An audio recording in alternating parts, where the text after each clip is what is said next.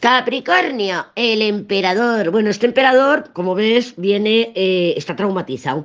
Este emperador está traumatizado. Si eres una chica Capricornio, puede presentarse o puede manifestarse un emperador en tu vida, un jefe, un tormento, una amistad con, con, poderío. Es una, el, el emperador normalmente es una energía que tiene poder sobre nosotras y sobre nosotros. Si no es así, que tú eres el emperador, que dices, bueno, yo lo tengo todo claro, voy por aquí, quiero esto así, quiero esto así, porque lo tengo clarísimo viene de un trauma, porque aquí hay un ermitaño y hay una muerte, que me hablarían de que este emperador de alguna manera está traumatizado. ¿Por qué?